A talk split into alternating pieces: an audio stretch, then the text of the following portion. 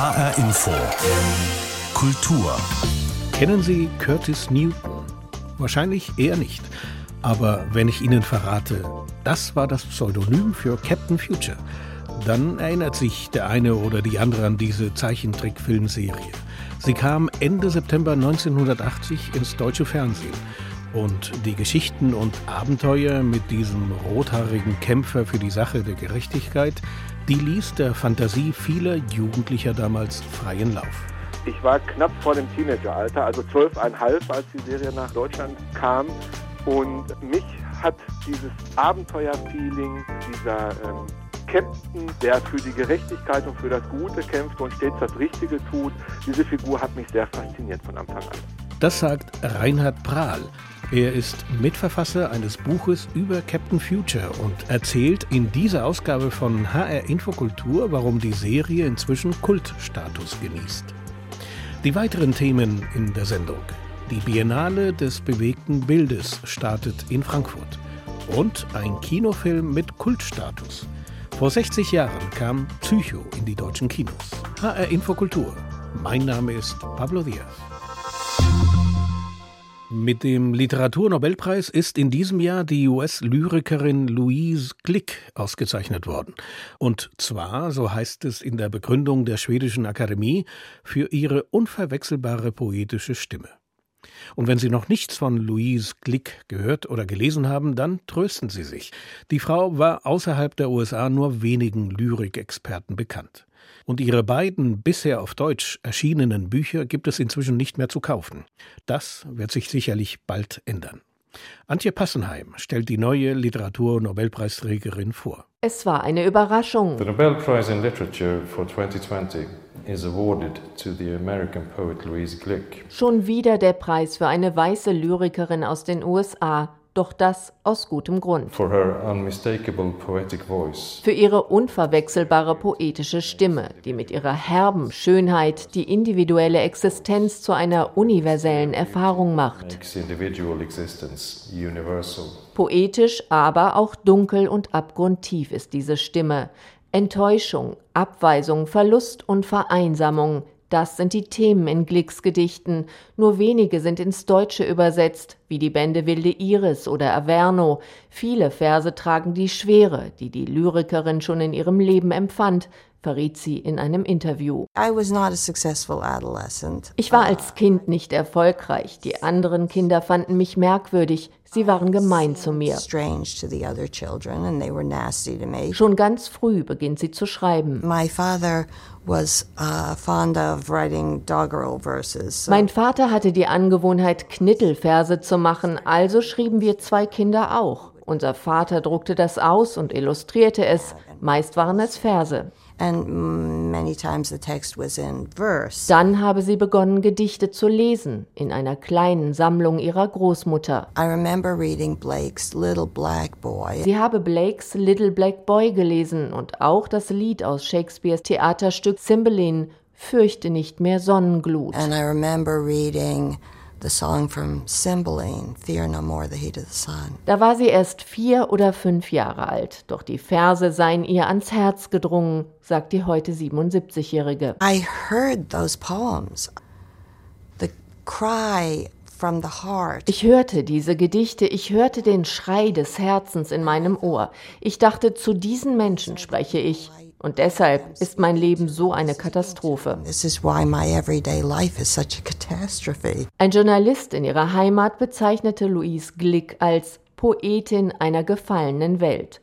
Oft kreist sie um Frauenthemen, um Beziehungen, doch Glicks Thema ist auch die Auseinandersetzung des Menschen mit den Unwägbarkeiten der Natur, ein aktuelles Thema.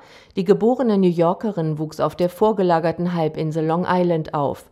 Für ihre Lyrik erhielt Glick unter vielen Auszeichnungen auch den renommierten Pulitzerpreis.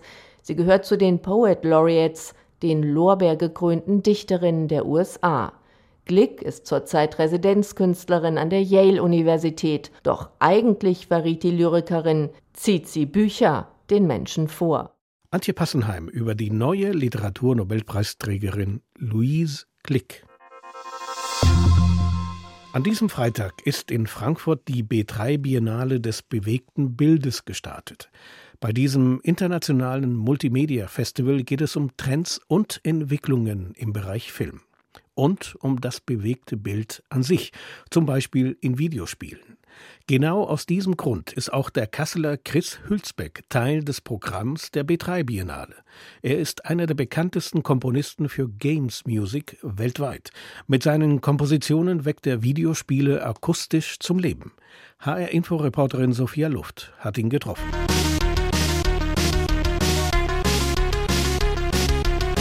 Erfahrene Gamer werden diese Melodie wiedererkennen. 1990 kommt das Videospiel Turrican in den USA und Europa auf den Markt. Ein Spiel, in dem eine Figur in mehreren Science-Fiction-Welten mit Schuss- und Laserwaffen unterschiedliche Gegner besiegen muss. Der dazu passende Soundtrack elektronische Actionmusik, komponiert von einem Nordhessen, dem Kassler Chris Hülsbeck. Als einer von wenigen Menschen weltweit macht sich Hülsbeck in dieser Zeit als Komponist für Spielemusik einen Namen. Das verdankt er vor allem seinem technischen Know-how, erzählt er. Damals war das halt wirklich so, dass man mit äh, Hexadezimalzahlen die Musik programmieren musste. Es war sehr, sehr aufwendig und da war man mehr Programmierer als Komponist. Dennoch hatte ich allerdings, glaube ich, ein ganz gutes Talent, sehr, sehr eingängige Melodien zu finden und zu komponieren. Technisch gilt seine Games-Musik bis heute als Wunderwerk, denn sie entstand nicht wie heute üblich in einem professionellen Studio, sondern an dem legendären Heimcomputer Computer Commodore C64. Heutzutage hat man ja tausende von Programmen zur Verfügung, mit denen man Sachen machen kann, aber damals gab es ja nichts. Das musste sich alles selber entwickeln. Neben dem Soundtrack für die Turrican-Spielereihe vertont er auch Games wie Gianna Sisters oder Star Wars Rogue Squadron. Seit 1998 lebt der Komponist in den USA und hat dort seine eigene Produktionsfirma. Ähnlich wie bei Filmmusik gehe es bei der Komposition von Spielemusik darum, den Spieler in eine passende Stimmung zu versetzen, erklärt Hülsbeck. Man schaut sich halt wirklich nur die Spieleszene an und überlegt, was, was passt da jetzt von der Thematik her oder vom Gefühl her. Was soll es ausdrücken? Was soll der Spieler dabei empfinden, wenn er die Musik hört und diese Spielszene spielt? Bedrohliche Szenen wie der Kampf gegen den Endgegner hören sich im Spiel Turrican zum Beispiel so an da wurde dann halt die Levelmusik ausgeblendet und dann kam halt eine sehr hektische Musik, weil man eben diesen Boss bekämpfen musste und äh, wenn man den dann geschafft hatte, gab es eventuell sogar noch ein kurzes Jingle, also so Dingeleding, jetzt hast du es geschafft. Die größte Herausforderung bei der Komposition sei aber die interaktive Einbindung der Musik in das Spielgeschehen. Das sei auch der größte Unterschied zur Filmmusik. Dadurch, dass ein Game interaktiv ist und der Spieler halt in verschiedene Richtungen abbiegen kann im Prinzip, muss man halt die Musik so vorbereiten, dass die auch vom Spielprogramm gesteuert eben wechseln kann. Und wenn der Spieler jetzt in die eine Richtung geht, dann muss man halt eine Methode finden, wie man die Musik in der Richtung verändern kann, während das Spiel läuft. Und das ist knifflig. Seine Musik aus der erfolgreichen Videospielserie Turrican wurde sogar auf der Bühne aufgeführt. Das erste Mal im Jahr 2003 auf der Eröffnungsfeier der Games Convention in Leipzig.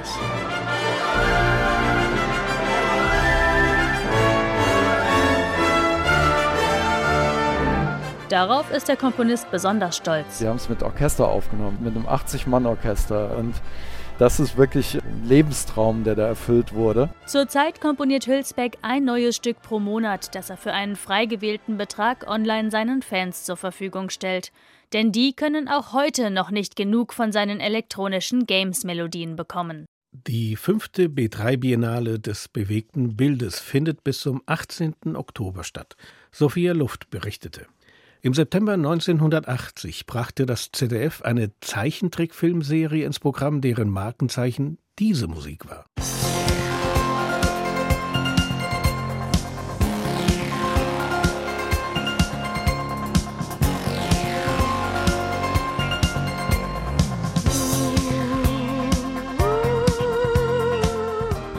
Es ist die Erkennungsmelodie zu Captain Future. Die Zeichentrickfilmserie war neben Raumschiff Enterprise oder Raumpatrouille Orion prägend für das Fernsehen in jenen Jahren. Reinhard Prahl war in dieser Zeit 13 Jahre alt und ist ein Fan von Captain Future. Er ist Mitverfasser des Buches Es lebe Captain Future, 40 Jahre Kult in Deutschland. Ich habe vor der Sendung mit ihm gesprochen. Herr Prahl, Sie sind mit Captain Future aufgewachsen. Was hat Sie als Jugendlicher an dieser Serie so fasziniert? Können Sie sich noch daran erinnern? Ich war knapp vor dem Teenageralter, also zwölfeinhalb, als die Serie nach Deutschland kam und hatte als kleiner Junge tatsächlich schon mit äh, fünf Jahren im ZDF Raumschiff Enterprise geguckt. Star Trek, wie man es im Original ausspricht. Und bin von daher schon ein wenig auf Weltraumopern fixiert gewesen. Nur gab es in Deutschland ja fast nichts. Wir hatten die Raumpatrouille Orion, die mal wiederholt wurde, oder eben auch Mondbasis Alpha 1, solche Serien. Aber etwas, was man als junger Mensch nachmittags gucken konnte, was in diese Kerbe schlug, oder auch in die Kerbe von Krieg der Sterne und so weiter, das gab es eben damals nicht. Und mich hat dieses Abenteuerfeeling, dieser ähm, der für die Gerechtigkeit und für das Gute kämpft und stets das Richtige tut, diese Figur hat mich sehr fasziniert von Anfang an. Der geistige Vater von Captain Future war der US-amerikanische Autor Edmund Hamilton. Äh, die Zeichentrickfilme selber, die dann vom ZDF Anfang der 80er Jahre gesendet wurden, kamen aber aus Japan. Das ZDF hat aber gar nicht alle Folgen gezeigt. Es gab Zensur, habe ich gelesen in Ihrem Buch. Ja, das ist richtig. Man muss das allerdings immer auch ein wenig im Kontext der Zeit sehen. Wir sprechen ja von einer Zeit, wo es in den öffentlich-rechtlichen üblich war, den Anspruch zu verfolgen, dem Publikum eigentlich nur das Beste zu zeigen. Das ging in allen Serien so, das wäre in Serien wie Kojak oder sowas war das das gleiche. Auch da wurde gekürzt. Bei Captain Future kam noch dazu, dass diese Serie für Kinder ab 12 konzipiert war und in Japan auch zu einer anderen Sendezeit lief. Und das ZDF hatte ein wenig Sorge, dass die Serie zu brutal sein könnte. Und hat dann aus diesem Grund halt auch gekürzt. Und dazu kam natürlich noch, dass das ZDF zu der Zeit ein recht starres Sendeformat hatte. Eine äh, Folge irgendeiner Serie, egal welcher Serie übrigens, durfte nicht länger als 45 Minuten sein. Und die Captain Future Geschichten waren halt immer auf vier Folgen ausgelegt, mal 25 Minuten. Die wurden dann halt zusammengekürzt. Äh, dieses alles zusammen im Verbund, die, der Wunsch, die Brutalität zu minimieren, das kindgerechter zu gestalten, aber eben auch das Sendeformat des ZDF dass eben auch so eine, diese Kinderserien halt nur 20 Minuten dauern sollten. Das alles führte dazu, dass man zwölf der Folgen rausgekürzt hat, die Geschichten als solche aber alle erzählt worden sind. Also es gibt 13 Geschichten und die wurden halt auch erzählt, bis auf ein Special, das wurde nur in Japan ausgestrahlt. Aber dennoch, und obwohl gekürzt wurde, hat es etliche Proteste von Lehrern und Elternverbänden gegeben. Das hat es immer schon gegeben äh, zu, zu jenen Zeiten. Das gab es bei anderen Serien auch. Äh, tatsächlich ist es wirklich so gewesen, dass sich Eltern sehr darüber äh, moniert haben, dass Menschen gestorben sind in einer Zeichentrickserie, die für, aus ihrem Blickwinkel heraus für Kinder gedacht war. Also mhm. in eine Kerbe schlagen sollte, in der man Heidi oder Vicky oder Pinocchio, diese bekannten Zeichentrickserien halt geschaut hat. Das war aber ja nun mal eben nicht die Grundintention der Serie und da waren äh, dann schon einige Eltern und ich glaube auch Lehrerverbände äh, sehr schockiert darüber, dass dort eben halt auch Menschen zu Schaden kamen. Aus heutiger Sicht war ja Captain Future, sagen wir mal, relativ patriarchalisch. Frauen kamen in den Geschichten kaum vor und wenn doch, dann wurden sie von Captain Future leicht abschätzig als in Anführungszeichen eben Frauen bezeichnet. Darf man die Serie aus dieser Perspektive heute sehen? Es gibt einige Szenen, äh, die aus heutiger Sicht sicherlich sehr antiquiert sind. Ähm, das mag zum einen daran liegen, dass Edmund Hamilton die Geschichten in den 40er Jahren geschrieben hat und die Serie dann 1978 in Japan, einem sowieso patriarchalisch orientierten Land, dann eben noch hergestellt worden sind. Ich finde schon, man sollte solche Produkte, Filme, Serien, Bücher im Kontext ihrer Zeit betrachten. Ich denke, man hat wesentlich mehr davon, wenn man mit einem Kind über etwas Vorhandenes sprechen kann und ihm dann anhand so einer Geschichte klar machen kann, so war das damals, aber das mhm. machen wir heute nicht mehr, als wenn man sowas einfach rauskürzen oder vielleicht so neu synchronisieren würde. Der Untertitel Ihres Buches lautet 40 Jahre Kult in Deutschland. Tatsächlich ist Ihr Buch Es lebe Captain Future die bisher einzige Publikation, die sich so ausführlich und so detailliert mit diesem Comichelden aus den 40ern beschäftigt. Ich frage mich, wo ist da der Kult? Also wie groß ist die Gemeinde eigentlich, die Captain Future huldigt? Ja, im Vergleich zu Star Trek oder auch Star Wars haben Sie da schon völlig recht. Da ist die Gemeinschaft relativ klein, aber solide. Genau, sehr solide, sehr eingeschworen.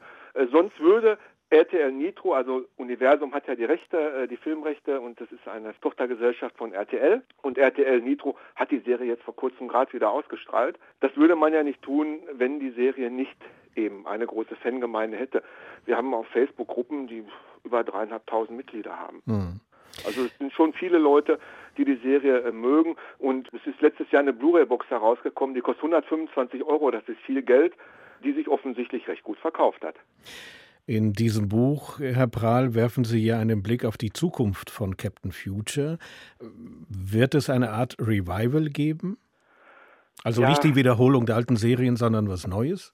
Es, es wäre zu wünschen, Allerdings der Herr Christian Alward, der die Rechte an der Serie ja gekauft hat, der ja äh, einige Filme, so Pandorum zum Beispiel, Regie geführt hat und in Deutschland für seine wundervollen Tatorte bekannt ist, hat sich leider auf unsere Anfragen nicht gemeldet. Wir haben ja einige Interviews im Buch auch. Er war leider da nicht bereit oder hat es da vielleicht aufgrund seiner äh, Tätigkeit einfach übersehen, weil er zu viel zu tun hatte. Es tut sich nichts, muss man offen gestehen. Und die Fans wir auch haben ein wenig die Hoffnung aufgegeben, dass es da zu einer Realverfilmung kommt, wenn ich ehrlich bin. Aber möglich ist ja alles in der Filmbranche. Reinhard Prahl war das Mitverfasser des Buches Es lebe Captain Future, 40 Jahre Kult in Deutschland. Erschienen ist dieses Buch im Verlag in Farbe und Bunt. Herr Prahl, ich danke Ihnen für das Gespräch. Vielen Dank. Die Szenen, die Künstler, die Macher, die Kultur in HR Info. Es gibt Filmgeräusche und Szenen in einem Spielfilm, die prägen sich einem ein, lebenslang. Vor allem, wenn der Regisseur dieser Szenen Alfred Hitchcock heißt. Er hat mit einem seiner berühmtesten Filme zum Beispiel dafür gesorgt, dass nicht wenige Menschen mit einem mulmigen Gefühl in die Dusche steigen, auch heute noch. Dabei ist die Szene aus dem Spielfilm 60 Jahre alt. 45 Sekunden dauert die berühmte Duschszene, in der Janet Lee alias die flüchtende Marion im Bates Motel brutal niedergestochen wird. Als der französische Filmemacher François Truffaut Alfred Hitchcock 1962 für seine Interviewreihe fragt, was Hitchcock an der Buchvorlage, die er in den Film umwandelte, so gereizt hätte, sagte er schlicht: Die Mordszene im Bad das war alles. The murder in the bathtub, I think, coming out of the blue, you know, that was about all. Klingt schlicht, doch Regisseur Alfred Hitchcock war ein Perfektionist, nicht nur als er Filme drehte und seine Schauspieler teilweise damit an den Rand des Wahnsinns brachte. Auch das Publikum dirigierte er regelrecht. Wie man den Film Psycho zu schauen hatte, dafür gab es nämlich genaue Anweisungen. I've suggested that Psycho be seen from the beginning. In fact, this is more than a suggestion. Der Film muss von Beginn an gesehen werden. Kinos wurden damals angehalten, niemanden mehr hineinzulassen, nachdem der Film angefangen hatte. 1960, als der Film in die Kinos kam, gab es außerdem Werbeanzeigen, in denen die Zuschauer aufgefordert wurden, das Geheimnis des Filmes zu bewahren. Hitchcocks Psycho wurde ein Kassenmagnet. Ein Grund ist auf jeden Fall, dass der Film radikal missachtete, was eine Filmstory bis dato bedeutete, erklärt Filmkritiker David Thompson dem Radionetzwerk NPR. Er präsentiert eine nette und attraktive Hauptdarstellerin Janet Lee, der man 40 Minuten durch den Film folgt, mit ihr fühlt, sich mit ihr identifiziert. Und dann verschwindet sie einfach von der Leinwand. Und die einzige andere Person, die dann als Hauptdarsteller bleibt, ist dieser komische junge Mann, der sich dann als ihr Mörder herausstellt. Sorry, damit wäre der wichtigste Plot des Films übrigens schon verraten. Aber selbst dran schuld, wer in den letzten 60 Jahren keine Zeit hatte, diesen Klassiker zu schauen. Dass die Hauptfigur einfach ermordet wird und die Psychose von Norman Bates, der seine verstorbene Mutter spielt, diese Storylines sind so überraschend und schockierend, einmalig in der Kinogeschichte. Eine Woche dauerte es, bis die Duschszene abgedreht wurde. In den 60er Jahren fiel sie zum Teil der Zensur in einigen Ländern zum Opfer, obwohl bewusst keine eindeutige Gewalt gezeigt wird. Die Spannung und der Horror entstehen durch Großaufnahmen von Marions Körper und von Norman Bates Hand.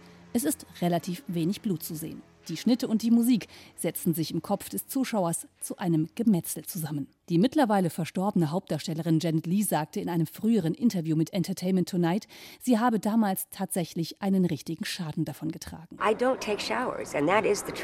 Ich dusche nicht, das ist die Wahrheit. Vorher habe ich mir nie Gedanken gemacht, aber unter der Dusche hört man niemanden und man sieht nichts. Man ist total wehrlos. Nicht nur Lee soll Psycho die Freude am Duschen genommen haben. Trotzdem, der Film gilt als Meisterwerk und eine der größten finanziellen Erfolge für Regisseur Alfred Hitchcock. Vor 60 Jahren kam der Thriller Psycho in die deutschen Kinos. Katharina Wilhelm berichtete. Ein Musiker, der für viele andere Vorbildfunktion hatte, das war der Beatle John Lennon. An diesem Freitag wäre der Ausnahmemusiker 80 Jahre alt geworden. Zusammen mit Paul McCartney schrieb er die allermeisten Songs der Beatles. Er galt als der Intellektuelle der Gruppe, als der Sonderling überhaupt. Und das machte sich auch darin bemerkbar, dass Lennon eigentlich keine großen Bühnen mochte. Aber einmal, da hatten sich die Beatles längst aufgelöst, da hat John Lennon doch noch die große Bühne betreten müssen, wegen einer verlorenen Wette. Elton John im Madison Square Garden, New York, Ende November 74, Thanksgiving Day. Mr. John Lennon. John Lennon zu Gast bei Elton John. Lennon hatte gewettet, dass seine eigene neue Single nicht auf Nummer 1 steigt, tut sie aber und jetzt muss er rauf auf die Bühne zu Elton John und genau diesem Song Whatever Gets You Through the Night.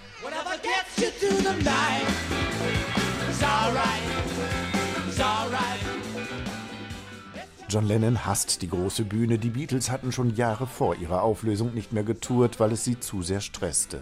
Auch jetzt ist der Ex-Beatle alles andere als glücklich und versucht es mit klassischer John Lennon-Ironie. Ich danke Elton und den Jungs, dass ich heute Abend hier sein darf. Ich hoffe, dass ich bald hier wegkomme und mich übergeben kann.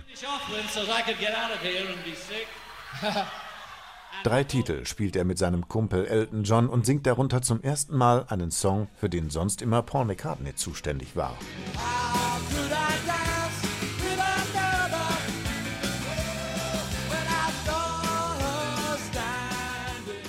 Das Gastspiel im November 74 im Madison Square Garden ist der letzte große Auftritt von John Lennon. Danach taucht er nur noch selten öffentlich auf, ist mehr für die Familie da, für Yoko und den gemeinsamen kleinen Sohn Sean. As a Beatle, we made it and there was nothing to do.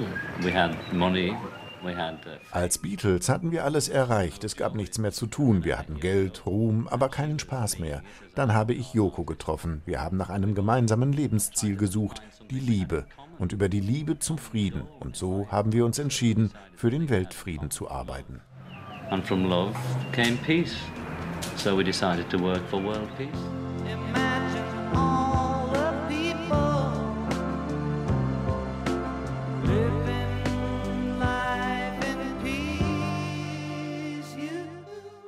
Schwer vorstellbar, was John Lennon heute machen würde mit 80 Jahren.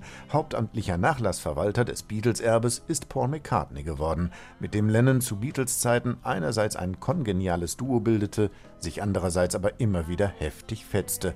Da ging es ja gar nicht um Paul, sagt Lennon einmal. Ich habe mich selbst angegriffen, aber wir haben das hinter uns gelassen. It's not about Paul, it's about me. You know, I'm really attacking myself.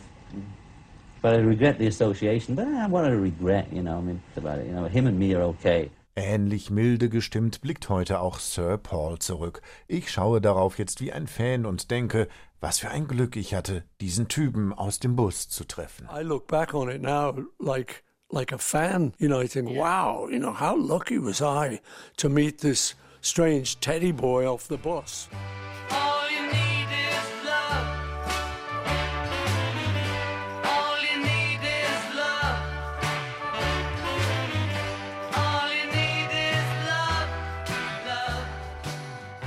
Der Beatle John Lennon wäre an diesem Freitag 80 Jahre alt geworden. Thomas Spickhofen erinnerte an ihn. Und soweit HR Infokultur. Diese Sendung finden Sie als Podcast auf unserer Homepage. hrinforadio.de heißt die Adresse. Mein Name ist Pablo Diaz.